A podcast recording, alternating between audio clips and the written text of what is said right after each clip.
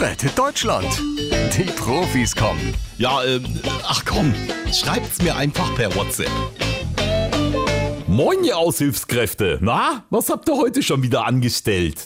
Olaf Scholz schreibt. Also beim Thema Aushilfskräfte und Anstellen wäre ich an Ihrer Stelle aber mal still, Frau noch Bundeskanzlerin. Was hustet eigentlich schon wieder der Krümel, wenn die Kirschtorte spricht? Armin Laschet schreibt. Naja, Kirschtorte. Angela, bei dir würde ich jetzt mittlerweile doch eher von einem Windbeutel sprechen oder einer Donauwelle.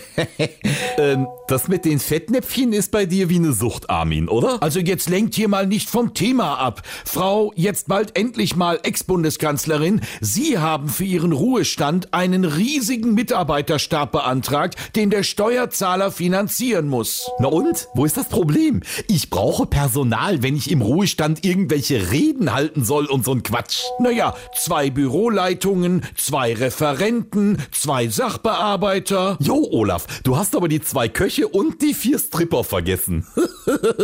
das ist doppelt so viel, wie Ihnen als Kanzlerin außer Dienst zusteht. Sie wollen sogar zwei Chauffeure. Ja, sicher. Wenn ich mit dem einen mal saufen will, muss uns der andere schließlich nach Hause fahren.